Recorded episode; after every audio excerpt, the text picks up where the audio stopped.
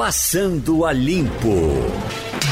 Pronto, estamos com Adriana Vitor, Ivanildo Sampaio e Wagner Gomes para o Passando a Limpo que começa agora. Uma dose da situação local, a situação política, nessa efervescência de candidatos, agora chapas já organizadas. Começando, Ivanildo Sampaio, um detalhe que dessas chapas que estão sendo concluídas aí é que a gente está notando chapas por sangue, né? Por exemplo, a chapa do PCdoB, ah, desculpe, a chapa do PT tem Marília Arraes e tem o vice do PSOL, quer dizer, está na mesma linha. A chapa do, do, do, do Democratas, o antigo PFL, que nunca sai da nossa cabeça, PFL, mas a chapa é do PFL, Democratas, é nós temos uh, uh, Mendonça Filho, Filho, e agora... E a deputada Priscila Krause. Priscila Krause, quer dizer, do mesmo partido, mesmo que, em geral, as chapas, eh, eles gostam de montar a chapa, pegando um elefante aqui e um gato lá da esquina, e aí a coisa fica muito misturada. Agora, acho que é facilitar a cabeça do eleitor para saber se o seu prefeito sair, quem é que substitui na mesma linha que ele votou. Me parece que por esse aspecto é positivo, não, Ivanildo? Veja bem, Geraldo, nós temos aí 10 candidaturas com todos os matizes, né? Tem candidato para todos os gostos. Desde a extrema esquerda, o pessoal mais, mais à direita, mais à centro-direita. É, e, e, quando você escolhe o vice, você geralmente escolhe um vice que pense mais ou menos como você. Porque senão seria uma tragédia. Né? Não sei se você lembra, mas o governador Joaquim Francisco é, brigou com o vice com dois meses de mandato. E os dois eram do mesmo partido. É verdade. Então, quer dizer, fica difícil você escolher um vice com quem você não dialoga, para mais tarde você fazer uma administração ou precisar se ausentar por razões até é, da exigência do cargo é, e, e, deixar a prefeitura do Recife uma pessoa que você não, não, não confia. Então, o, o, eu acho havia, que havia, havia, um tempo vota, havia um tempo que a gente podia votar no prefeito de uma chapa e no vice de outra chapa, você se lembra, né? E que aqui no Recife lembro... teve a eleição de Lucena, né? Pois bem, Geraldo. Para vice de Pelópolis. que eu ia lembrar. Uhum. Havia candidatos, é, sem ter candidato a prefeito, era candidato a vice. Uhum. Por isso, Sócrates Timo de Carvalho foi candidato a vice-prefeito do Recife.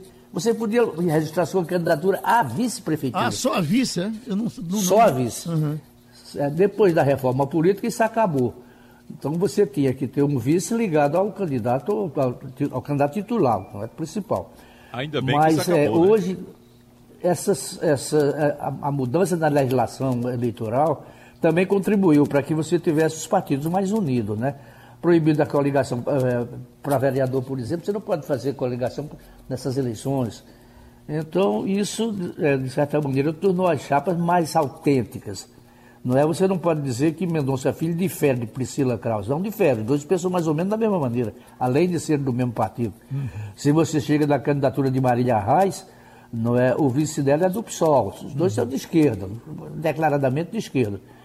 Então, é por aí que essa eleição vai se realizar. Não teremos comícios, não teremos aglomerações, não teremos gente na rua, e a gente vai ver como é que vai ficar isso. O, o, o Wagner, Agora, já, já foi dito, Wagner, que faz parte do DNA do vice trair. Porque o, o, a, a, intenção do político é chegar ao poder central, quer dizer. E se ele é vice, ele está tão pertinho ali, para chegar é só o camarada da frente morrer, custa nada ele morrer, e eu assumir o lugar dele. Isso perdeu um pouco a graça a partir de Marco Maciel como vice de Fernando Henrique. Aí nós tivemos outra escola de vices a partir dali. Acho que conversamos isso, inclusive, recentemente aqui no entrevista que fizemos, não é isso? Isso, mas a, a partir da chegada de Marco Maciel, como você bem pontuou, Geraldo, mostrando como é que deve atuar um vice, eu acho que naquele momento também foi um marco da democracia brasileira, em que as coisas começaram a ser encaradas com mais seriedade. Então nós tivemos, de fato, um vice com um papel de vice, como foi o Marco Maciel, que é o perfil dele, né? Como uhum. sempre foi na política, sempre um conciliador, sempre está negociando, conversando, discutindo, debatendo os assuntos, em vez de simplesmente tomar uma atitude de forma rompante. Nunca foi o perfil dele. Mas logo em seguida já tivemos, por exemplo, no governo Lula, o vice Zé Alencar, que tinha posições contrárias à equipe econômica do presidente e ficava sempre dando pitacos, pedindo para baixar juros, enfim, ele sempre aparecia. Atualmente, nós temos também um vice que, vez por outra, toma um papel de, de predominância né, em alguns assuntos. Né? O vice Mourão sempre se posiciona, está agora à frente do, do da Amazônia, das questões eh, ambientais, se posiciona sobre o governo, dá opiniões.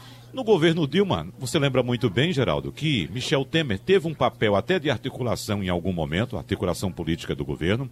Depois, quando o governo entrou naquela severa crise, ele mesmo emitiu uma carta, se posicionou dizendo que o Brasil precisava se unir, ou seja, ele estava ali se colocando como opção para aquele momento de crise. Não é isso? Mas no início, o primeiro mandato de Dilma, ele manteve uma posição discreta. No segundo mandato, quando a crise de fato aflorou, ele tomou uma posição de liderança e foi à frente, se colocou como sendo uma opção. Agora, essa escolha de vice em eleições, Geraldo, em alguns casos, passa por pura ideologia. E geralmente, quando leva somente a ideologia em consideração, essa chapa não vai muito adiante. São raros os casos. Mas, por exemplo, quando há um interesse eleitoral, mesmo que dentro do mesmo espectro político, a coisa tem mais, mais futuro, digamos assim, do ponto de vista eleitoral. Por exemplo, a chapa de João Campos aqui no Recife, ele é do PSB e a vice, Isabela de Roldão, é do PDT. Os partidos estão no mesmo espectro político, mas a coligação é muito ampla. É o PSB, o PDT, o MDB, olha, já vai mais para o centro, o PP já vai para a direita, PV volta para a esquerda, Rede, esquerda também, Solidariedade mais para o centro, Avante mais para a direita, então PROS, PSD também, do, da direita para o centro, PCdoB totalmente esquerda, republicanos direita, ou seja, a coligação mostra um carrossel, um condomínio de partidos que, nesse caso, do ponto de vista eleitoral, leva muita vantagem sobre os outros, como, por exemplo, a candidatura de Marília Reis, que é do PT, tem um visto pessoal, mas a coligação tem, além de PT e PSOL, PTC e PMB. Ou seja, uh, partidos mais à esquerda, o, o PTC totalmente à esquerda, o PMB é, centro-esquerda, mas é, é, veja que é uma coligação sempre no mesmo espectro de esquerda, enquanto a de João Campos vai da esquerda para centro-esquerda, para centro, para centro-direita e até direita também. Uhum. Agora, Ivanildo, para a gente fechar o quesito vice, eh, até no regime militar os vices já se desentendiam. Aureliano Chaves brigou com, com uh, o, o, João Figueiredo. Figueiredo. Na é verdade. João Figueiredo. Agora, é. e dizem, inclusive, é. que para a próxima reforma já pensam em acabar com o vice. Acham que o vice é desnecessário, porque numa viagem do presidente, num, num afastamento, noutra coisa qualquer, assume o presidente da Câmara, o presidente de, eh, da Assembleia, enfim, eles encontrariam aí uma substituição, como acontece às vezes quando viajam presidente e vice. Isso dependeria, Geraldo, de uma reforma política que a gente cobra, mas é difícil de ser aprovada. Agora, você falando, ainda falando de vice, para a gente acabar com esse assunto, o caso mais esquisito que eu conheço é o de Luciano Siqueira, vice-prefeito do Recife. Ele conseguiu ser vice do PT e depois é vice hoje de um candidato que faz oposição ao PT, ou que fez oposição ao PT, e Luciano está lá na dele, como que diz assim, tem uma vaga de vice, eu aceito. E vice em dois mandatos em cada canto, né? Dois pois é, mandatos é, oito na prefeitura, anos como vice. dois mandatos no Estado, né? Ô Geraldo, Oi. essa questão do vice, você viu a, a, situação do Rio de Janeiro como é que está agora, né? Veja só, o governador é, deve ter confirmado o impeachment hoje. O prefeito da capital do Rio de Janeiro, Marcelo Crivella, vai ter mais um pedido de impeachment votado também hoje. Ou seja, é o segundo em 15 dias, em duas semanas, vai ser votado. Lembrando que o primeiro, que foi aquele que partiu de uma denúncia da TV Globo de que estaria sendo impedida de mostrar o caos no sistema público de saúde da capital fluminense, então o prefeito venceu por dois votos apenas. Foram 25 votos contra o impeachment e 23 a favor. Agora a denúncia é muito mais grave. Envolve corrupção, desvio de recursos públicos, falas do próprio prefeito, conversas do prefeito com, com pessoas apontadas como líderes de um esquema criminoso de desvio de recursos. Então a situação do prefeito é muito mais grave hoje. Em Santa Catarina, o governador também está sofrendo um processo de impeachment. Nesse caso, é por uma, uma decisão administrativa o governador autorizou o aumento do salário dos, dos procuradores do Estado sem a anuência da Assembleia. Mas quando a gente vai para a linha sucessória, o presidente da Assembleia Legislativa de Santa Catarina, o deputado Júlio Garcia, é quem assume o governo interinamente em caso de processo de impeachment lá em Santa Catarina. Só que ele acaba de ter sido denunciado 12 vezes pelo Ministério Público Federal pela prática de lavagem de dinheiro. E a denúncia é tão forte que envolve também a ex-mulher dele, um empresário, filhos do, do, do, do deputado, enfim, é, é, até a vice também, né, Daniela Rainer, está é, é tá sendo implicada também lá em Santa Catarina. Voltando para o Rio de Janeiro, o vice-governador, que assumiu já interinamente, também já está sendo denunciado, inclusive com vídeos mostrando a associação dele com empresários pelo fato de ter recebido propinas. Nesse caso dessa denúncia, é uma propina de 100 mil reais. Então veja como a situação do Rio de Janeiro. Santa Catarina é um negócio à parte, é uma questão administrativa. Se por acaso o deputado, o presidente da Assembleia assumir, é que tem uma denúncia de de corrupção. Mas o Rio de Janeiro é uma coisa impressionante. É como aquela música: se gritar, pega ladrão. Não fica nenhum. Passando a limpo, vamos ter agora a, a contribuição novamente do cientista Antônio Carlos Miranda, astrofísico. Já tivemos uma conversa com ele aqui, rapidinho, nesse Passando a Limpo, com relação à situação de Santa Filomena, daquele meteoro que caiu e tudo, toda a revolução que aconteceu em Santa Filomena a partir dali. Ele viajou para Santa Filomena, foi ver aquilo de perto, numa situação que pode dar até um filme. Se fizerem um filme, o doutor Antônio Carlos vai estar dentro. Então, doutor Antônio Carlos, trouxe todo o apanhado. A, a situação lá já é definitiva ou ainda está em ribuliço Santa Filomena com a, com a história do meteoro? Alô? Oi, professor. Bom dia. Um abraço. Alô? Oi, estamos ouvindo. Bom dia. Bom dia. Na verdade, nós não chegamos aí ainda. Vamos na próxima semana. Sim. Estávamos ajustando a viagem, a comitiva para ir lá, mas estamos mantendo contato e a situação ainda continua do jeito que estava. Soubemos que o americano que levou várias pedras viajou para os Estados Unidos e deixou as pedras no Brasil, mas agora nós já sabemos que as pedras já chegaram nos Estados Unidos, já estão em exposição. O americano foi esperto, com medo de ser pego no aeroporto, ele deixou aqui e mandou via Correios ou alguma, alguma empresa. Chegou lá e ele está fazendo a maior exposição lá, está fazendo o maior sucesso para ele. Quanto à cidade, nós estamos com esse comitê com apoio de várias instituições. Estamos indo lá semana que vem e vamos levar várias sugestões para a prefeitura implementar, como criar o museu, um clube de astronomia, capacitar professores. Vamos levar já prontinho um projeto de observatório astronômico e vamos interagir com a prefeitura do jeito que eles quiserem, para que aqueles pequenos fragmentos que ficaram fiquem de fato na cidade. Certo. E um grande, uhum. que é uma pedra de 40 quilos quase, avaliada em quase 200 mil reais, nós estamos propondo que o governo do estado, através da FACEP, compre, compre equipamento, como equipamento científico para a cidade se empoderar, ter o orgulho da sua história e ser um atrator para turismo e atividades científicas para os estudantes e professores de lá. Agora, professor Antônio Carlos, essa de 40 quilos o que o dono diz é, é que ele não está guardando nem na cidade, está guardando no outro canto, e ele disse que só vende por um milhão de reais, que até agora já chegou gente para oferecer 150 ou quase 200, como o senhor diz, mas ele tem informações, até pelo, pelos pedacinhos das outras que, que foram vendidos, ele disse que vai chegar sim a um milhão de reais. Ele parece que tem condições e vai esperar por essa valorização.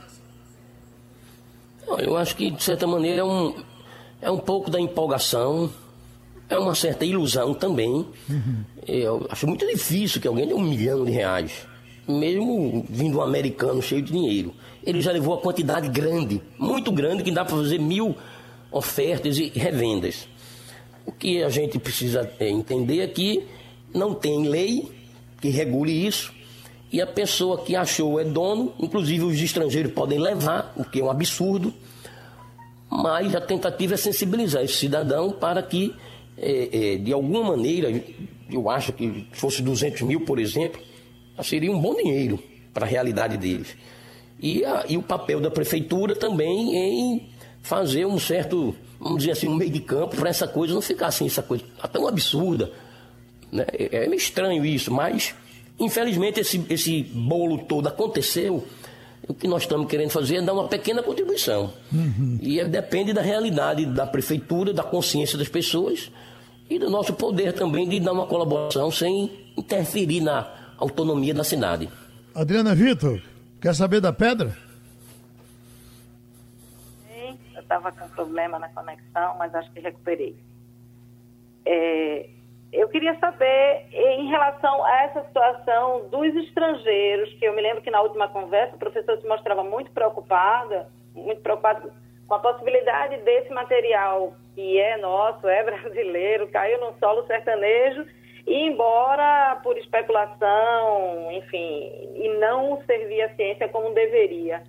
Isso, o senhor acha que está resolvido? Não, nós perdemos. Eles já levaram, eles são acostumados a ir para todos os lugares do mundo fazer isso, comprar e revender. Infelizmente, como nós não temos legislação, lá nos Estados Unidos tem. Ele não faria isso se fosse estrangeiro. Nós já perdemos é, é, o leite derramado já. Né? Nós estamos correndo atrás, alguns parlamentares estão simpáticos a possibilidade de pegar uma legislação e aprovar aqui na Assembleia Legislativa, isso já está encaminhado. Acho que esse ano provavelmente a gente vai ter esse bom resultado. Mas com relação aos americanos, eles fizeram uma coisa muito chata, muito triste, muito sem ética e levaram a nossas pedras. Essa nós já perdemos, é igual a Julie Rimet, é igual a medalha Field da matemática que alguém roubou. Essas coisas que acontecem no Brasil, a gente só faz lamentar e correr atrás do prejuízo. O professor Antônio Carlos, uma coisa que ficou na minha cabeça foi essa pedra de 40 quilos, porque quando ela caiu, eles mostraram o buraco que ela fez. E pensar que uma pedra dessa pode cair em qualquer momento, em qualquer canto, quer dizer, é, é, aqui no lugar onde eu estou, a qualquer hora, daqui a pouco, a cinco minutos, pode cair uma pedra dessa aqui em cima, é, é na mesa de som, em cima de um ônibus, dentro do navio. Estamos correndo esse risco permanentemente? Sim, Agora, hipoteticamente, né? Porque uma pedra dessa não é todo dia que cai. E, mas teoricamente, falando do ponto de vista da, das possibilidades, sim. Ela, a Terra é bombardeada por toneladas de rochas. A grande maioria se fragmenta e, ao queimar, desaparece, diminui de tamanho. Muitas caem nos oceanos, nas matas, nos desertos. E algumas podem cair na cidade, como caiu na Rússia recentemente. Teoricamente é possível, sim. Do ponto de vista da catástrofe humana, é péssimo. Do ponto de vista da ciência, é um achado muito bacana, essa contradição. Uhum.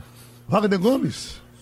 Professor Antônio, esse relato que o senhor nos traz a respeito do cidadão norte-americano que saiu daqui e conseguiu levar as pedras, se por acaso Santa Filomena fosse lá nos Estados Unidos, dificilmente ou praticamente impossível ocorrer se por acaso um brasileiro fizesse o mesmo de lá para cá. Né? Mas eu queria saber, professor, é, quais são os prejuízos para a ciência aqui no Brasil diante dessa leniência do governo federal em relação a esse assunto? Prejuízo grande, né?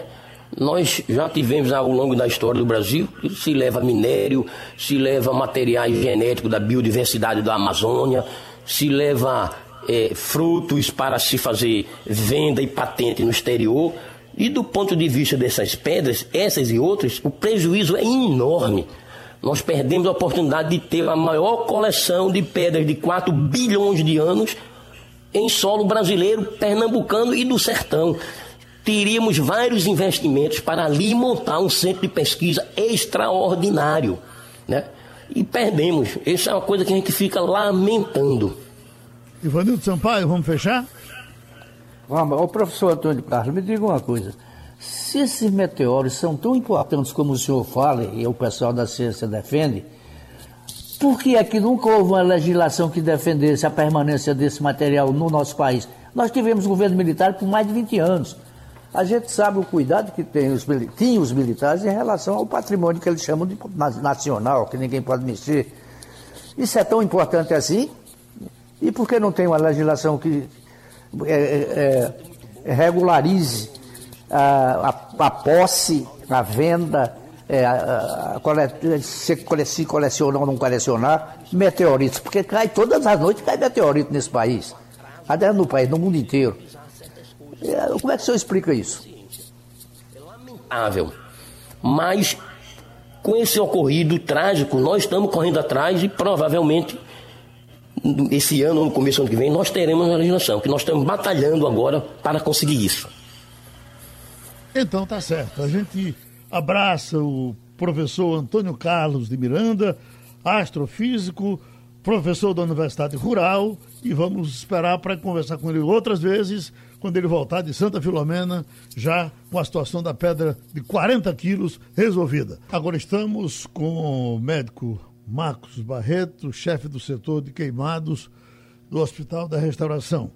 Nesse mundo onde acontecem acidentes de todas as formas, acabamos de falar num caso da natureza, num, ninguém se feriu, esse até o pessoal lucrou, porque também tivemos a sorte dele cair fora da cidade grande mas por conta da tecnologia.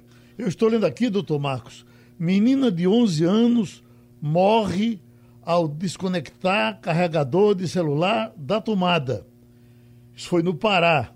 A menina morreu após levar uma descarga elétrica do celular conectado a uma tomada da casa.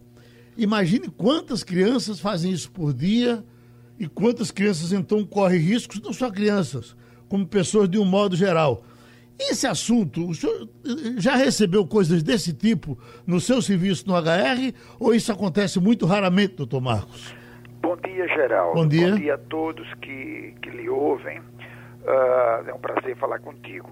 É o seguinte, nós temos uma, uma gama de, de, de, de eventos que chega para nós que você fica estarrecido. Estarrecido, porque não tem cabimento. O caso do Pará, isso foi uma descarga elétrica, de, deve ter sido 220, uh, é corrente alternada, é uma corrente que tem uma predileção pelo músculo cardíaco, essa criança deve ter tido uma parada cardíaca. Ou seja, é, isso aí foi uma descarga elétrica que ela teve. Isso é muito comum e tem acontecido muito, principalmente nessas casas uh, onde a construção é mal feita, nos casebres, onde se puxa é, a fiação de qualquer jeito, se faz gambiarra. Você chega nas casas hoje uh, da, da, periferia, você vê uma, uma, uma, tomada com dois benjamins é, é, colocado e esses benjamins saindo para três e até seis é, equipamentos, geladeira uh, saindo para o som, saindo para um, um, um pico de luz e assim por diante. A quantidade de crianças que chegam para nós aqui, que é preciso fazer amputação de dedos, né? uh, parcialmente da mão, uh, às vezes dos pés também, porque são aquelas extensões que são colocadas e elas estão descascadas e elas estão pelo meio da casa. Criança vem gateando e pega, quando não morre de imediato pela descarga elétrica, ela vem uh, com a mutilação. Né? Isso acontece bastante.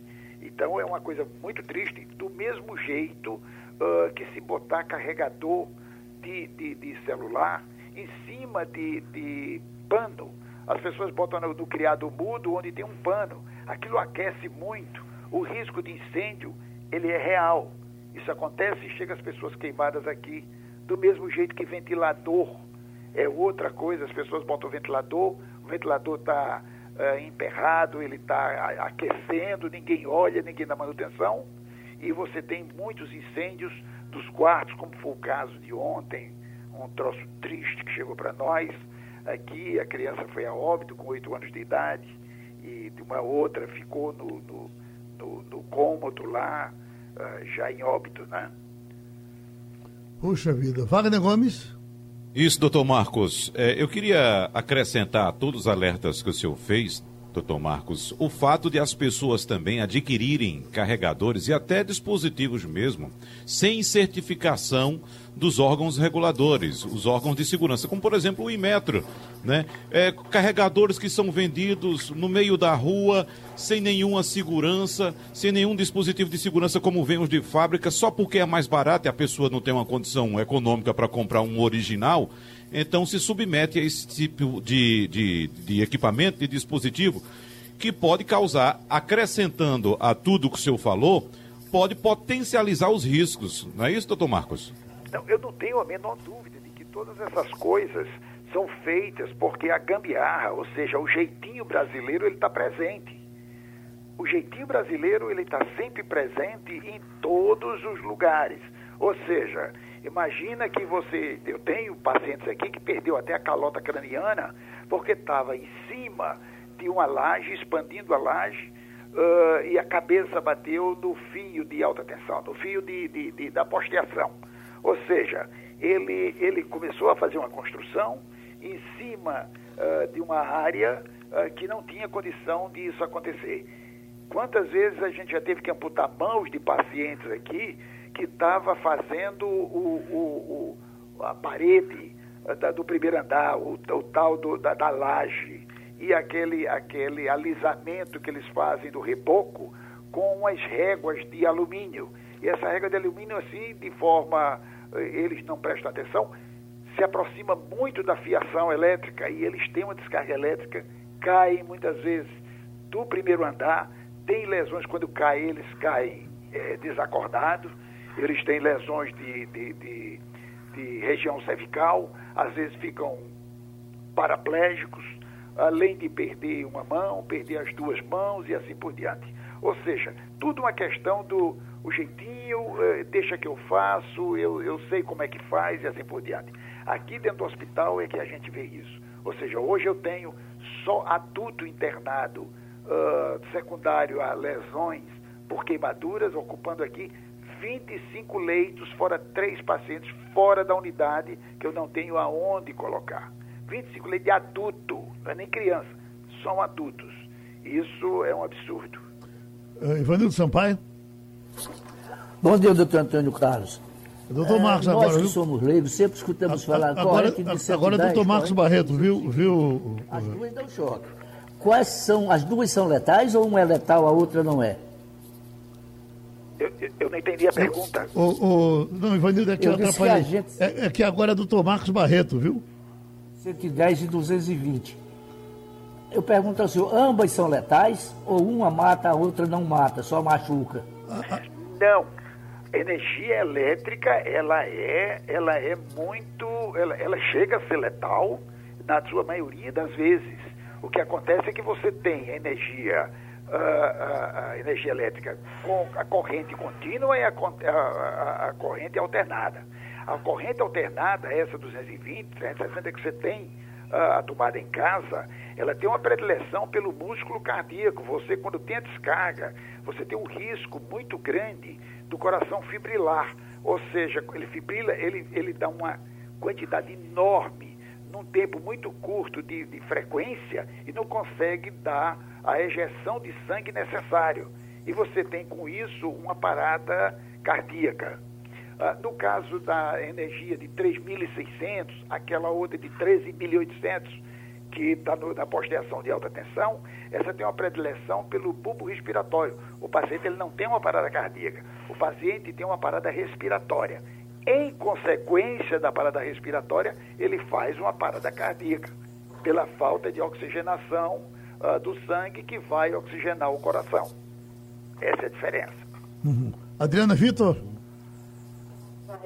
É, eu tenho uma especial curiosidade, acho que os ouvintes de forma geral, sobre é, o que acarretou de triste a necessidade que temos hoje do uso constante do álcool, né, para higienizar mãos, para higienizar nossos materiais de uso diário E eu tenho dois números aqui, mas eu queria saber como está a realidade do HR. Eu tenho um número de que Pernambuco seria o terceiro estado com mais internados por causa de queimadura, do final de agosto, esse número, e que o uso indiscriminado de álcool teria aumentado em 70% o caso, os casos de queimaduras. E eu queria saber, na sua realidade diária, o senhor tem muitos anos aí à frente do setor de queimados do Hospital da Restauração, a referência para todo mundo no tratamento desses pacientes, o que é que o senhor tem enxergado no seu dia a dia?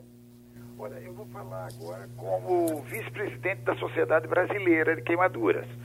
Quando eh, a gente veio lutando anos a fio para redução da utilização do álcool e até abolição da utilização do álcool, uh, do, do, álcool a 70, eh, que era usado no, no, no, pelas pessoas para tudo dentro das suas casas e foi vetado a venda desse álcool. Muito bem, com a pandemia foi liberado de forma assim, assustadora, sem dar uma orientação às pessoas, à população, para que isso servia. Porque a rigor, se você tem água e sabão em casa, se você tem sua pia, uh, você não precisa de álcool. O álcool vai ser o mínimo possível para você usar nas maçanetas, para você usar em algum local dessa natureza. Mas é água, sabão e máscara, é o que você tem que usar. O que acontece é que todo mundo achou que álcool era o que tinha que fazer. As pessoas estão tomando banho de álcool. E isso fez com que houvesse um aumento uh, muito grande das pessoas acidentadas por álcool. Então, fazemos levantamento de 37 centros de queimado, 35, aliás, centros de queimado pelo Brasil. Nesses últimos cinco meses, já se internaram, não é que se queimou e foi atendido. Isso aí é N vezes maior. São aqueles que tiveram queimaduras menores e foram embora para casa porque o tratamento é ambulatorial. Estou falando só que ocupou o leito hospitalar. Pacientes que vão ficar, que foram a óbitos, pacientes que ficaram com lesões graves, pacientes que ficaram mutilados e que estão ainda em andamento de tratamento. Já se vai com 560 pacientes internados. Isso é um absurdo. São 560 leitos sendo ocupados entre 10 e 30 e 60 dias com um paciente que muitos deles não vão ter mais recuperação, vão ficar mutilados. Então, o que, que acontece? Temos casos onde as pessoas tomaram banho, depois tomaram banho de álcool e acenderam cigarro. Temos casos e incendiaram. Temos casos de pessoas que uh, botaram álcool no corpo, passaram nos braços e foram para perto de um fogão antes do álcool é, uh, uh, enxugar, ou seja, antes de deixar de, de eliminar os vapores. temos casos de pessoas que passaram álcool no corpo e foram acender churrasqueira. Então, é, é álcool para tudo quando na realidade você só poderia usar um pouco de álcool dentro de um, um, um depósito pequenininho de 20 ou 30 ml na sua bolsa, para quando você pegar o transporte público, quando você pegar o metrô, pegar o ônibus ou estiver na rua, não tem como você limpar suas mãos, você bota um pouco nas suas mãos, passou para você se prevenir. Mais nada. Mas não, liberaram. Teve gente que fez estoque de álcool em casa. Teve gente que lavou a, o piso da casa com álcool por onde passava, sabe? Então são coisas absurdas. E isso deixa a gente muito triste, porque uh, nós ocupamos esse lugar que, diga-se passagem, hoje nós somos o segundo, o segundo no ranking com mais paciente queimado por álcool do Brasil. Então isso não é nada, nada interessante. Isso não é bom. Pronto, a gente abraça e agradece ao médico Marcos Barreto, chefe dos queimados, ou do setor de queimados do Hospital da Restauração. Já estamos com o advogado previdenciarista Paulo Perazzo. Doutor Paulo, inspirado nessa matéria aqui, eu queria começar uma conversa com o senhor, que é jovem decepa a própria mão para ganhar seguro de 6 milhões e acaba sem a mão e presa. Puxa vida, ainda foi presa, ah, mas não foi aqui, foi na Eslovênia uma mulher de 22 anos, condenada a dois anos de prisão, após ser acusada de serrar e decepar a própria mão para receber o dinheiro de apólice de seguro, no valor de 1, milhão e 300 dólares, o equivalente a 6 milhões de, de reais. Uh, a Previdência Social padece muito desse tipo de, de tentativa de fraude ou até mesmo de fraude, doutor Paulo? Bom dia, Geraldo. A primeira coisa que a, a população tem que saber é que existe um sistema chamado SIBA, é o sistema de inteligência dos bancos. Eles sabem se Geraldo tomou é, um empréstimo no banco A, B, C, D, e aí cresce esse volume de empréstimos.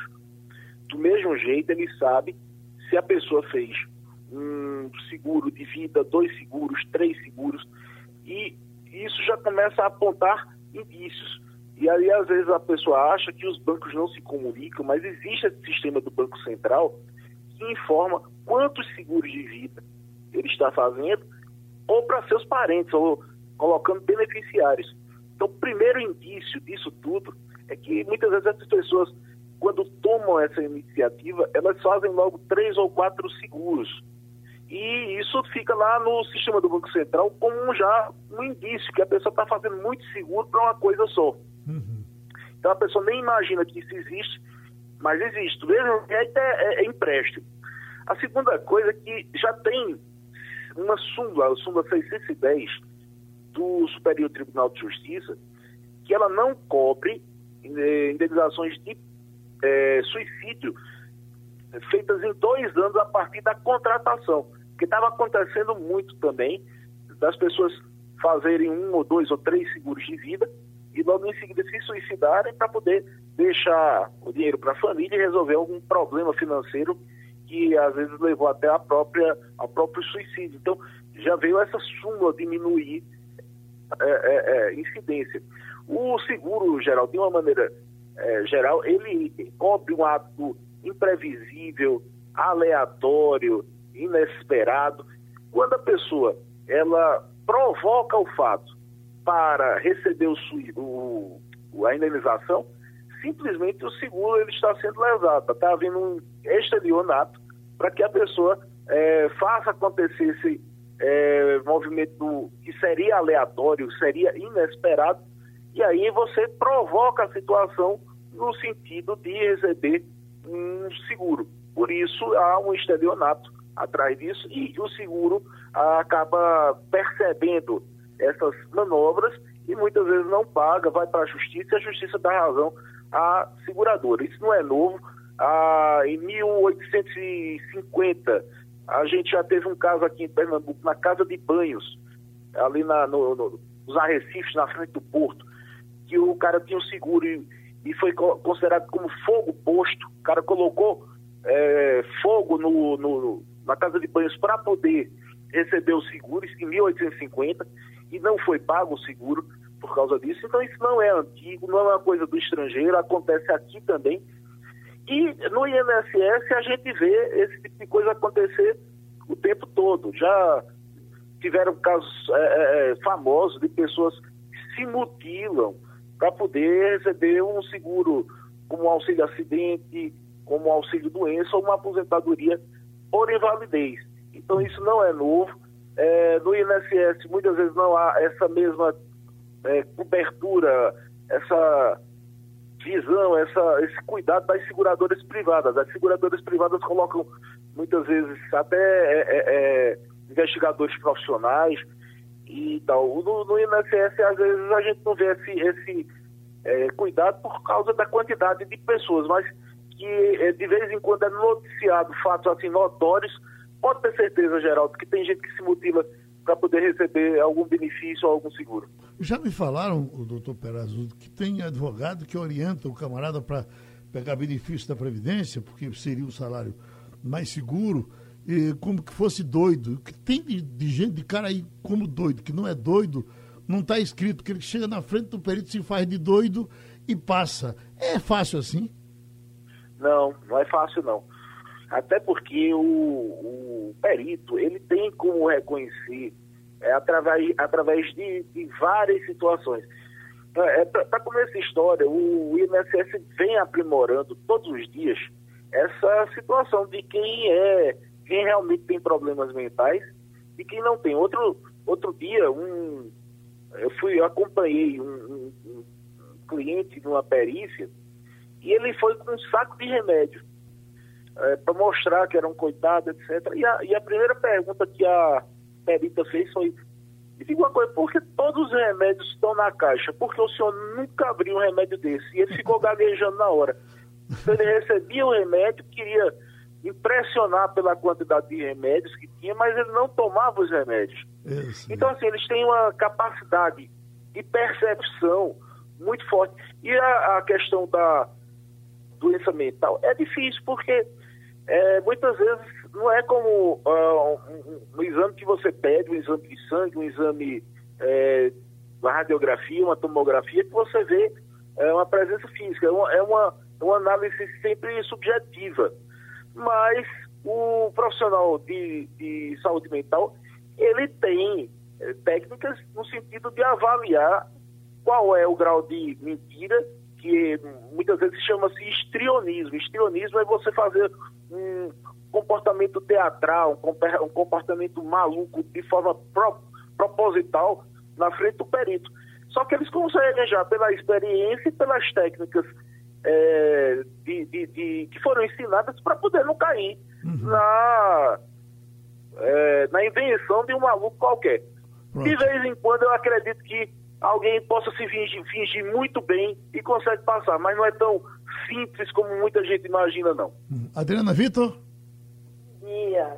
Eu queria saber é, a sua opinião sobre esse gargalo criado pela pandemia. Foram cinco meses com agências fechadas, voltam as agências na segunda-feira, os médicos peritos não voltam, ah, os segurados que precisam dessa perícia vão às agências de longe, muitas vezes, sacrificadamente, pagando passagem, saindo de casa, se expondo a um vírus que ainda segue, segue circulando, às vezes grupo de risco, enfim. Tem, e uma briga, o, o, os médicos disseram que não tem a menor condição de retomar, as notícias de Pernambuco é que não retomaram ainda, e eu queria saber sua opinião sobre esse gargalo criado para essas pessoas que necessitam desse serviço. Bom, o que eu posso dizer é o seguinte: essa pandemia vai, tra vai trazer alguns resultados que vão ficar permanentes para o Brasil. É, eu, eu tenho muitos elogios a fazer quanto ao meu INSS. Quando é pessoa que tem, por exemplo, 65 de idade e 15 anos do QMIS, é, vínculos fechados, etc., é, muitas vezes a gente está vendo o benefício sair no mesmo dia, tá certo? Então, é, os processos de hoje, eles não são distribuídos para os é, servidores de Recife, eles estão sendo distribuídos para qualquer servidor do Brasil que esteja com menos trabalho. E ainda por cima, tem aquela gratificação que foi instituída, que eles ganham por processo. Eles têm que cumprir uma cota e depois ganha um, um X por processo é, terminado.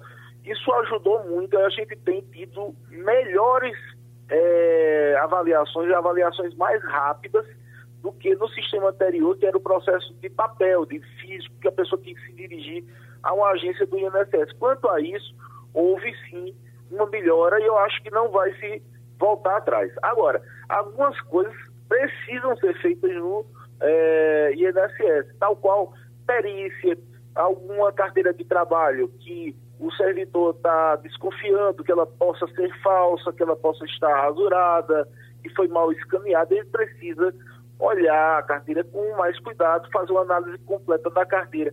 E aí, lógico, precisa de um contato físico, é, ou às vezes com a pessoa, às vezes com a documentação. E essa questão da perícia está sendo minimizada por enquanto, porque eles estão dando uma fé maior ao atestado médico que a pessoa leva do médico particular. Mas, assim, eu entendo que tem que voltar a perícia porque a Caixa Econômica funcionou, os hospitais funcionaram, a polícia funcionou, quantos órgãos públicos estão funcionando. E uma atividade essencial como essa de perícia tem que ter também um plano de retomada. Afinal de contas, faz parte do serviço público e boa parte do serviço público é, dessa parte de saúde já voltou, já está trabalhando, já é, colocou os planos de ação e a gente está há muito tempo sem fazer perícia, isso tem prejudicado algumas pessoas. Então é uma questão de bom senso e também é, de, de o sistema começar a voltar, ainda que em grau mínimo. eu acredito que vai haver negociação para a volta desse sistema. Ivanildo Sampaio. Bom dia, doutor Paulo. Bom dia, Veja Ivanildo. bem, nos Estados Unidos e na Europa é muito comum o Instituto do Seguro. As pessoas acreditam no seguro. Bota, faz seguro da casa residencial, da casa de campo, do carro, de tudo, da obra de arte. No Brasil, isso parece que não é uma cultura. A gente, eu já escutei de uma diretora de museu que haviam furtado quadros, obras de arte deste museu e eles não estavam segurados. Como é que o senhor explica isso? Nós não acreditamos no seguro, o seguro do Brasil não funciona, é muita burocracia para pagar um prejuízo. Como é que o senhor vê isso? Vanildo, se você passar aqui na minha casa, em Olinda, e olhar para cima, vai ter uma placa com o nome Fidelidade, o ano de 1835, e um cachorro. Depois de muito pesquisar, eu descobri que isso era uma placa de uma seguradora de Portugal que funcionou eh, aqui no Brasil de 1850 a 1880. Ou seja, a casa era segurada naquela época. Eles colocavam uma placa na frente da casa, como hoje se coloca é, um adesivo no vidro do carro, tá certo? Então, essa casa foi segurada em 1850 e eu hoje tenho dificuldade de, de, de, de, de renovar o seguro. Então, veja que era um instituto antigo, era um instituto que de repente tinha mais utilização no, no passado aqui no Brasil do que hoje. O que a gente vê é o seguinte, para você ter ideia, na Califórnia é, começaram a ter indenizações muito altas por causa de partos mal sucedidos. E as seguradoras disseram, olha, não vou mais cobrir parto na Califórnia. Para você ter ideia, passou um ano sem nascer ninguém na Califórnia. Por quê? Porque é, as pessoas tinham que atravessar para um estado vizinho, como se fosse, por exemplo, para Paraíba, porque lá o seguro cobria. Então, a, a, cultura de seguro lá é muito forte, porque tudo lá dá indenização, a indenização é cara e as pessoas não têm patrimônio suficiente para poder é, pagar. Então, a, a cultura do, do seguro lá é fortíssima, porque a justiça funciona é, de forma dura, incisiva, e as pessoas não têm condições de pagar só.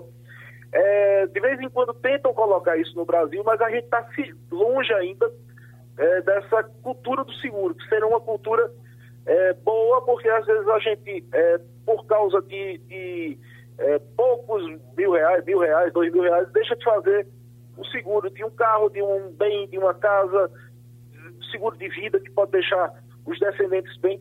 Então, essa, essa consciência do seguro tem que começar do próprio INSS. O INSS é um seguro, a pessoa às vezes pensa que só vai se aposentar com o INSS, mas daqui para lá pode ter aux, um auxílio-doença, pode sofrer um acidente, um AVC, e elas não conseguem enxergar isso como um seguro. E aí não pagam o INSS, e o, o exemplo que eu dou é, primeiro eles batem o carro para depois correr atrás do seguro. Então, o é, que é possível fazer porque eu me acidentei, eu tive um AVC? Eu digo nada. Você não pagava o INSS, então é, a coisa mais básica do mundo era pagar o INSS para ter pelo menos essa renda na doença, etc. E aqui as pessoas têm uma resistência enorme até a pagar prestações pequenas que podem, podem chegar a 50 reais. Se o cara for um meio, um microempreendedor individual, é, pode ser 50 reais e mesmo assim ninguém, ninguém paga. Pouca gente paga em relação à quantidade de pessoas que poderia pagar. Então, realmente, Vanildo, é uma, é uma situação que precisa ser estimulada, explicada melhor, porque no mundo inteiro existe essa cultura de seguro. Wagner Gomes. Essa questão do seguro é muito interessante, doutor Paulo Perazzo. O senhor citou, inclusive, o seguro automotivo, que algumas pessoas não fazem, mas a gente sabe que na classe média as pessoas dificilmente tiram um carro da concessionária sem fazer um seguro. E eu tenho um exemplo aqui, por exemplo, de um cidadão na faixa dos 40 anos que compra um carro e, claro, antes de retirar da concessionária, ele compra um carro aí na faixa dos 70 mil reais, 70, 75 mil, antes de tirar faz o seguro.